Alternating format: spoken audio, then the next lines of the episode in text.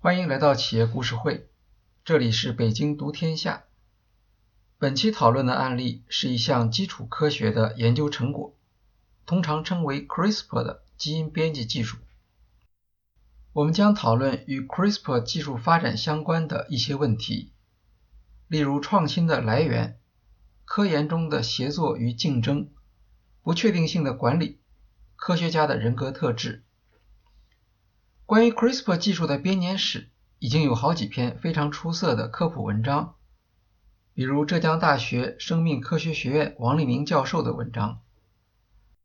美国近年来也出版了几本重量级图书，如杜德纳的《破天机》，前《自然》杂志遗传分册主编 Kevin Davis 的《编辑人类基因》，还有乔布斯传作者沃尔特·艾萨克森的《密码破译者》。本案例所讨论的是 CRISPR 技术偏向管理的方面，包括跨界思考、实验室管理、协作与竞争，以及企业与基础科学之间的奇妙联系。CRISPR 技术也称为 CRISPR-Cas 技术，指利用向导 RNA 准确定位特定的基因片段，并用核酸酶剪切基因片段的技术。CRISPR 技术主要来自人们对向导 RNA 作用和机理的革命性认识。这项技术的应用范围非常广泛，人们经常提到的切除导致遗传缺陷的基因片段只是其中很小的一项。DNA 和 RNA，回忆一下高中生物课考试的内容：DNA 和 RNA。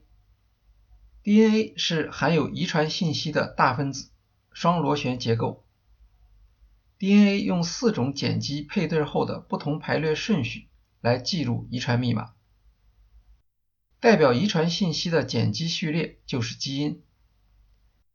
DNA 分子很大，人类细胞中一个 DNA 可能包含两亿个碱基对。RNA 也是一种包含遗传信息的大分子。同样有四个碱基，其中有一个碱基与 DNA 不一样。RNA 和 DNA 还有两项重要区别：RNA 是单链条螺旋结构，另外 RNA 比 DNA 短得多。DNA 比较有名，平时生活中大家经常会提到 DNA，用在科学以外的场合，比如说某某组织的 DNA。相反，我们提到 RNA 的次数要少得多。实际上，细胞内的遗传工作主要是 RNA 来完成的。例如，想要合成蛋白质，就要先由信使 RNA 从 DNA 复制出基因。2020年发明的辉瑞疫苗称为 mRNA 技术，这里的 mRNA 就是信使 RNA。它可以指导人类细胞合成蛋白质，用来激活免疫系统。为什么在介绍 CRISPR 技术之前要先讨论 DNA 和 RNA 的区别？这和 CRISPR 技术的起源有关。1989年，生物化学博士杜德纳从哈佛大学医学院毕业，他要选一个方向做博士后研究。当时最热门的话题是人类基因组测序研究。一九九零年，美国发布了耗资三十亿美元的人类基因组测序项目，许多实验室将精力投入这一方向。在哈佛大学医学院，有些学者却对这一项目的意义表示怀疑。杜德纳的导师说：“即使我们知道了全部基因序列。”对于基因治疗会有多大用处？重要的不是了解基因序列，而是知道如何编码。而要理解基因编码，就需要研究 RNA 而不是 DNA。杜德纳听从了导师的建议，选择将 RNA 作为主要研究方向，选择风险更大的研究方向，追求大问题。成为未来指导杜德纳研究设计的一项基本原则。在细胞内，所有化学反应都依赖酶的催化作用。过去人们认为只有蛋白质才能作为催化酶。当时的一项突破性发现是，RNA 可以作为酶参与细胞内的催化反应。这样的 RNA 既能保存基因信息，又能起催化作用。和只能保存遗传信息和自我复制的 DNA 不同，RNA 对基因的改变可能起到重要的作用。起催化作用的 RNA 称为核酸酶。核酸酶能够剪切 DNA 分子，这一发现后来发展为基因编辑技术。为了理解核酸酶的催化反应原理，需要知道 RNA 的三维结构。在发明 CRISPR 技术之前，杜德纳作为科学家的主要声誉来自他用 X 射线晶体学方法分析 RNA 立体结构，并解释。RNA 如何起催化作用？如何剪切、拼接和复制自身？2006年，杜德纳确定了一种称为 Dicer 酶的立体结构。这种酶在 RNA 干扰技术中起到重要作用。它能够承担识别和摧毁基因的功能，找到包括某些遗传信息的信使 RNA。然后将其剪切下来，从而关闭基因中的遗传信息。他发现这种酶一端带有夹子，另一端带有切刀。这一发现与 CRISPR 技术的发明之间将产生有意义的联系。2001年开始，杜德纳担任加州大学伯克利分校化学系李嘉诚讲席教授。他的专业是生物化学和结构生物学。生物化学研究细胞里面的化学反应。作为生物化学家，他知道 RNA 在生物催化反应中的工作原理。作为结构生物学家，他能够确定 RNA 分子的立体结构。艾萨克森说：“当基因编辑技术发生革命的前夜。”杜德纳已经占据了有利的位置，因为在 RNA 分子立体结构方面，没有人比他懂得更多。微生物学家的发现。一九八七年，日本大阪大学学者石野良纯发表了一篇大肠杆菌基因测试的论文。他发现基因末端有一处异常，有五个高度同源的序列。反复出现，每个序列中包含二十九对碱基，在这五个序列之间的基因序列看上去则是正常的。他将这部分序列称为间隔。石野良纯发现了 CRISPR 里面的两个重要现象：重复和间隔，但他没有做进一步的研究。一九九零年。西班牙科学家莫西卡在阿里坎特大学做博士论文，他的研究对象是古生菌，一种没有细胞核的单细胞微生物。这种生物拥有奇特的能力，常见于温泉、盐湖等极端环境。科学家对古生菌在极端环境下的生存能力非常感兴趣。理解这种能力有助于生产一些特殊酶，在食品加工领域中用途广泛。这些酶的性质比较稳定，生物化学家经常用它们在化学反应中合成有机物。结构生物学家则经常研究这些酶的分子立体结构。摩西卡在古生菌的基因序列中发现了十四段重复的序列。一开始，他认为自己可能搞错了，因为当时基因测序还是难度很高的操作。但到了1992年，他知道这肯定不是错误，因为他已经多次发现相同的重复。莫西卡想知道有没有其他学者报道或解释过这种现象。他用关键字“重复”在论文摘要汇编中查询，结果查到了。石野良纯的论文：大肠杆菌和古生菌是两类差别很大的生物，它们之间在基因上产生的相似不大可能是偶然的。1995年，摩西卡发表了一篇论文，他猜想基因中的这种重复与基因复制功能有关。这个猜想是错误的。他又提出，也许这些重复是用来指导 DNA 结构或蛋白质结构的。后来他发现这些看法也是错误的。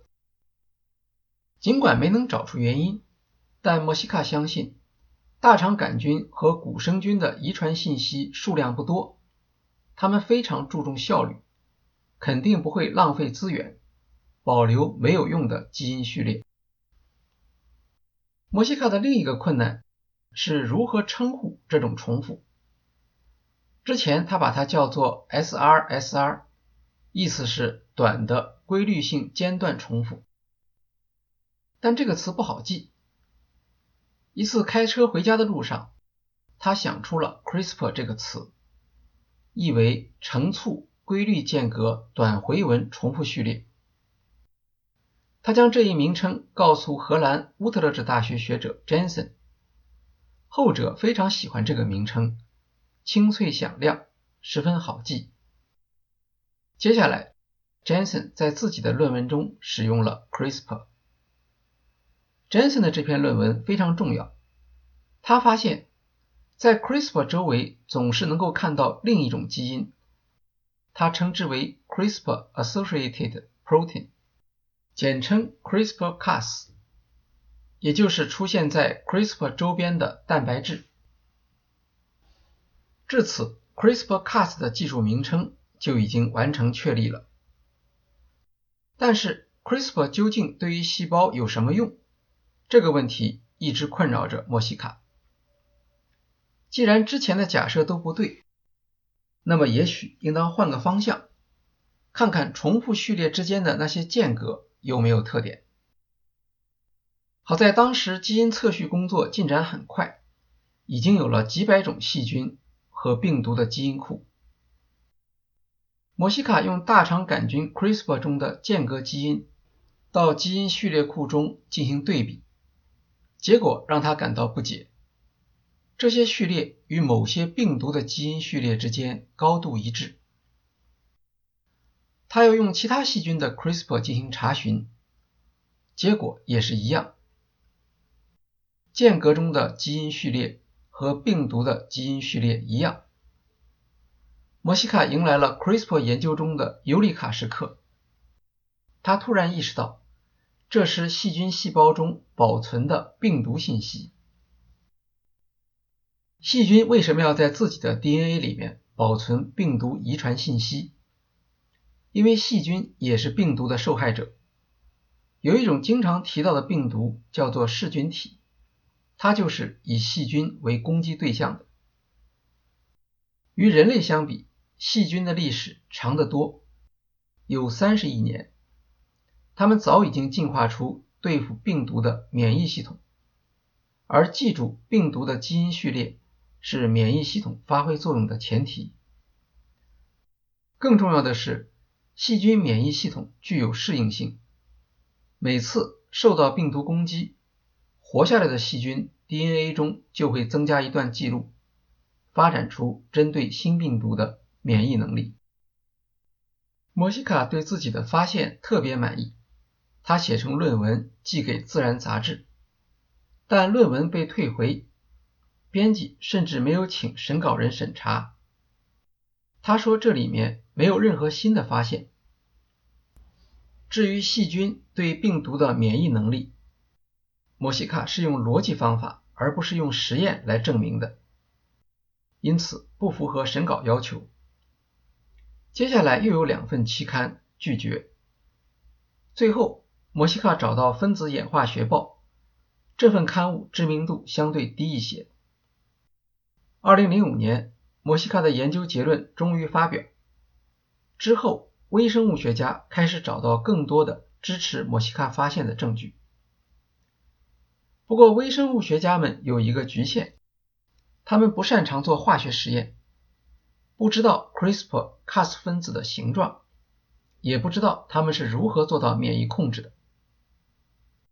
有的微生物学家认为，细菌是通过 RNA 干扰来实现免疫的。加州大学伯克利分校地球微生物学教授吉连·班菲尔德就是其中一位。2006年，他用 Google 搜索 RNA 干扰专家的名字，返回的第一个是本校的杜德纳。他给杜德纳打了电话，介绍了 CRISPR。并且要求见面详谈。这次谈话成为科学史上最著名的一次谈话，被无数记者在报道中描写。班菲尔德开玩笑说：“未来我的墓碑上只有一行字，是我告诉了杜德纳什么是 CRISPR。”杜德纳说：“当时没有人分离出 CRISPR-Cas 系统中的分子，也不知道它们的结构。”这正是我作为生物化学家和结构生物学家发挥作用的时刻。酸奶的贡献。法国微生物学家霍瓦斯在一家名为 Rodia Food 的食品添加剂公司工作。这家公司的主要产品是酸奶发酵剂，也就是通常所说的益生菌。益生菌用于促进和控制奶制品的发酵。主要用途是制作酸奶和奶酪。一克益生菌里面含有一万亿只细菌，主要是嗜酸乳酸杆菌、乳酸乳球菌和嗜热链球菌。我们在酸奶产品介绍中会看到这些益生菌的名字。整个发酵剂行业的价值约四百亿美元。这一行业有一个最大的敌人。那就是噬菌体病毒，因为病毒会杀死细菌，破坏发酵过程。更糟糕的是，牛奶中的噬菌体实际上无法清除，一滴牛奶里面往往有十到一千个病毒。酸奶厂商的方法是提高卫生标准，重新设计厂区布局，但效果并不理想。霍瓦斯的工作是运用自己的细菌基因知识提高益生菌质量。这些益生菌的用户包括达能、优诺和雀巢。他经常需要找出能够在病毒攻击后存活下来的细菌子株。2002年，在一次学术会议上，霍瓦斯了解到 CRISPR 的存在。回去之后。他研究了会议论文中提到的细菌 CRISPR，发现其中的间隔基因序列与病毒的 DNA 是一样的，说明 CRISPR 的这些间隔和噬菌体有关。这是在2003年，很少有人听说过 CRISPR。他向上级请求拨款研究的报告被驳回，但霍瓦斯的运气特别好，2004年。罗迪亚公司被丹麦的丹尼斯克公司收购，成为食品添加剂市场的第二名。在市场上，每两块面包和三份冰激凌里面就会有丹尼克斯的添加剂。规模扩大之后，公司的研发费用也增加了。霍阿斯获得批准，买了一台基因测序仪，做什么呢？当然是研究 CRISPR 序列。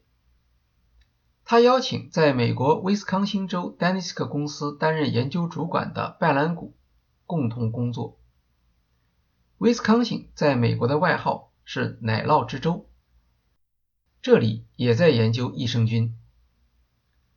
他们的合作研究从嗜热链球菌开始，这是奶制品行业最常用的一种细菌，也是酸奶的主要成分。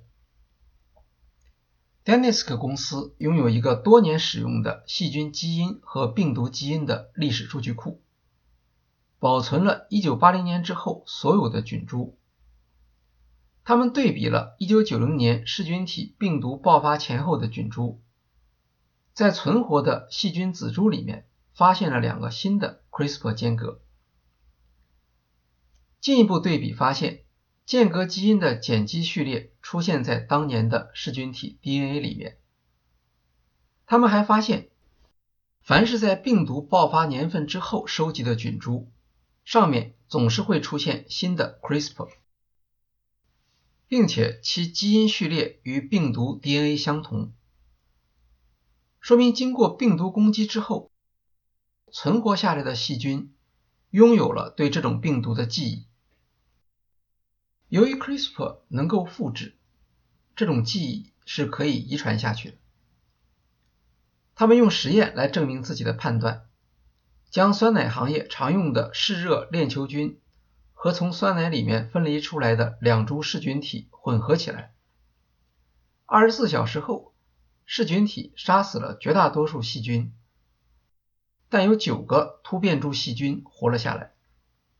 他们判断，这九个突变株的免疫信息应当在 CRISPR 里面。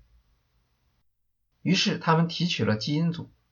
分析发现，每个突变株的 CRISPR 都扩展了一点，重复序列之间的间隔添加了一小段 DNA，这些间隔与噬菌体的 DNA 完全重复，并且可遗传。他们又用基因工程方法在这些菌株的 CRISPR 上面添加新的间隔，只要将病毒的基因序列添加到细菌的 CRISPR 上面。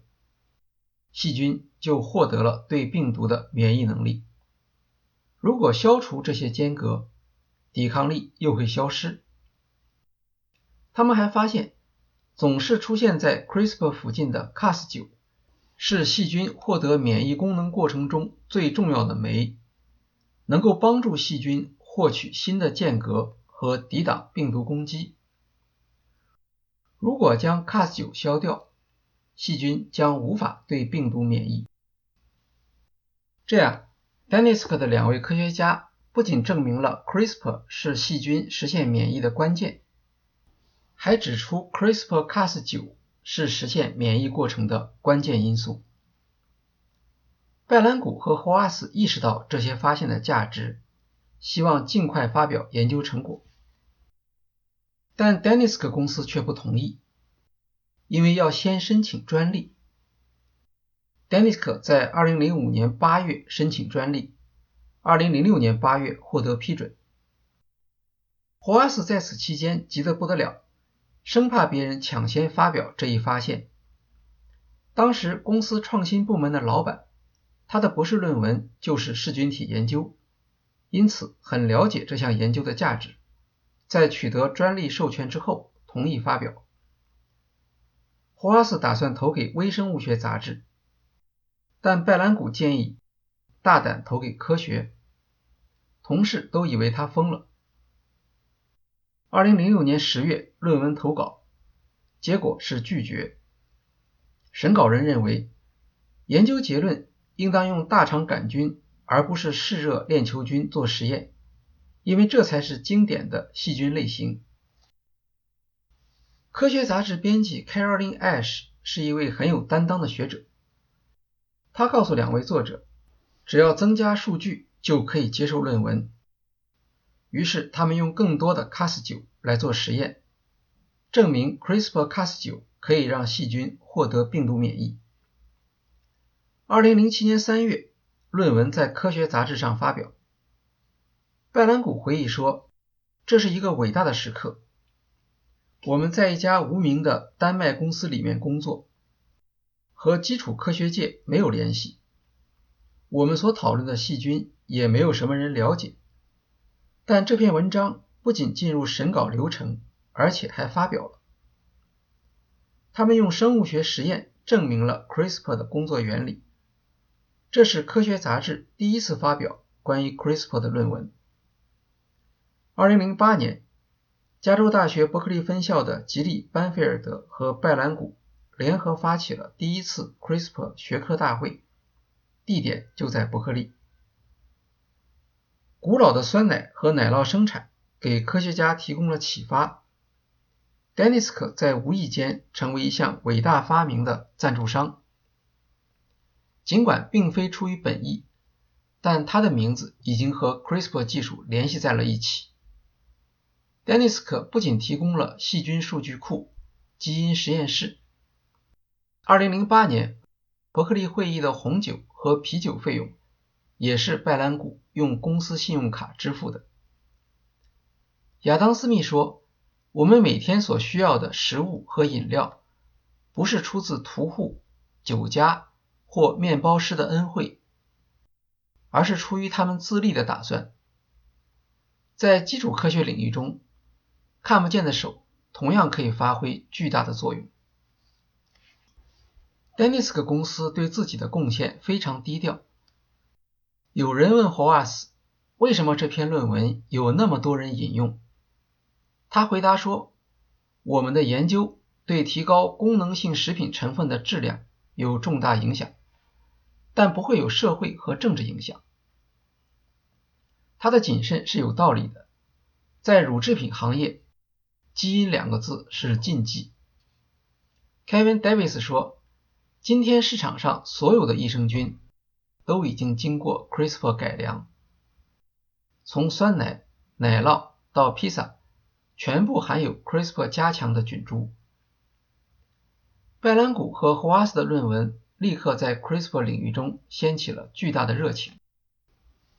在那之后，人们还发现，CRISPR 不需要经过 RNA 干扰，而是直接攻击病毒 DNA。这就意味着 CRISPR 可以作为基因编辑工具来使用，例如用来修复出问题的基因。微生物学家们的工作至此基本结束，接下来要做的是将 CRISPR 分离出来，在细胞体外。从分子层面研究它的化学反应原理。化脓性链球菌和 Cas9。多特纳实验室的研究目标是分解 CRISPR 的化学成分和弄清化学反应原理。它们的起点是酶。在细胞体内，酶的作用之一是剪切和粘贴 DNA 和 RNA 基因片段。2008年。科学界已经知道一批与 CRISPR 密切相关的酶，称为 CRISPR-Cas。这些酶可以生产 CRISPR RNA，它是一段带有病毒基因序列的 RNA，能够引导有剪切功能的酶找出病毒 DNA，并切除 DNA 上面的遗传物质。Cas 有很多种。杜德纳选择的研究对象首先是大肠杆菌 CRISPR 的 Cas1。当时所有的 CRISPR 里面都有 Cas 一 Cas1 还有一项结构生物学家喜欢的特点，比较容易形成结晶。有了结晶体，就可以用 X 射线结晶体成像法研究它的结构。研究发现，Cas1 能够从病毒 DNA 里面。切下一段基因序列，复制到自己的 CRISPR 里面，这是免疫系统记忆形成的关键环节。杜德纳团队还研究了 Cas6，发现 Cas6 有一种特性，能够准确的找出病毒 RNA 序列上的某一段，并且其结构让它能够正好贴合上去，抱住这段 DNA。不会错误指向细菌自己的 DNA，其他蛋白质都没有这项能力。不同的微生物学家有他们所偏好的细菌，在 CRISPR 历史上留名的，像拜兰谷和霍瓦斯，当然喜欢嗜热链球菌；立陶宛维尔纽斯大学教授沙克什尼喜欢大肠杆菌，而法国微生物学家沙蓬蒂耶最关注的。是化脓性链球菌，一种危害人体的细菌。沙蒙蒂耶在化脓性链球菌里面发现了 CRISPR 和 Cas9。他回忆说，化脓性链球菌的 Cas9 效率特别高。这是一个偶然的发现，这项发现带来了 CRISPR 的一次重大突破。2006年，沙丰蒂耶团队通过基因序列对比。在化脓性链球菌中发现了 tracer RNA 的存在，这种 RNA 似乎经常出现在 CRISPR 间隔的附近。沙本蒂耶之前并不是 CRISPR 或细菌免疫方面的专家，但他敏锐地注意到 tracer RNA 的重要意义，与德国学者 Fogger 展开合作研究。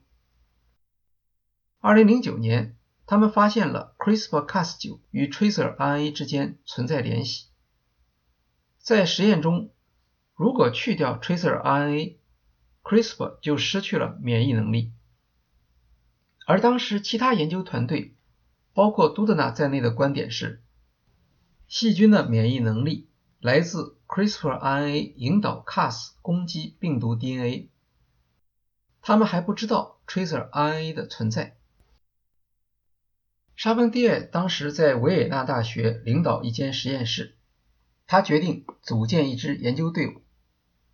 当他招募学生研究 tracer RNA 时，却没有人响应，因为蛋白质之间相互作用是常见的，但人们并不知道 RNA 之间也会有相互作用。沙芬蒂耶所提出的假设，即 tracer RNA 和 CRISPR RNA 共同引导 Cas 剪切病毒基因，与传统观念完全不同。继续这一方向的研究风险很大。如果实验结果不理想，博士后甚至不好找工作。这时，一位来自保加利亚的硕士生 Eliza Delcheva 自告奋勇，愿意参加。Delcheva 知道仅凭自己的力量有所不足，他又动员了一位博士生卡林斯基加入。卡林斯基未来将成为 CRISPR 突破团队的核心成员。实验发现，细菌抵抗病毒需要三要素：tracer RNA、CRISPR RNA 和 Cas9 核酸酶，缺一不可。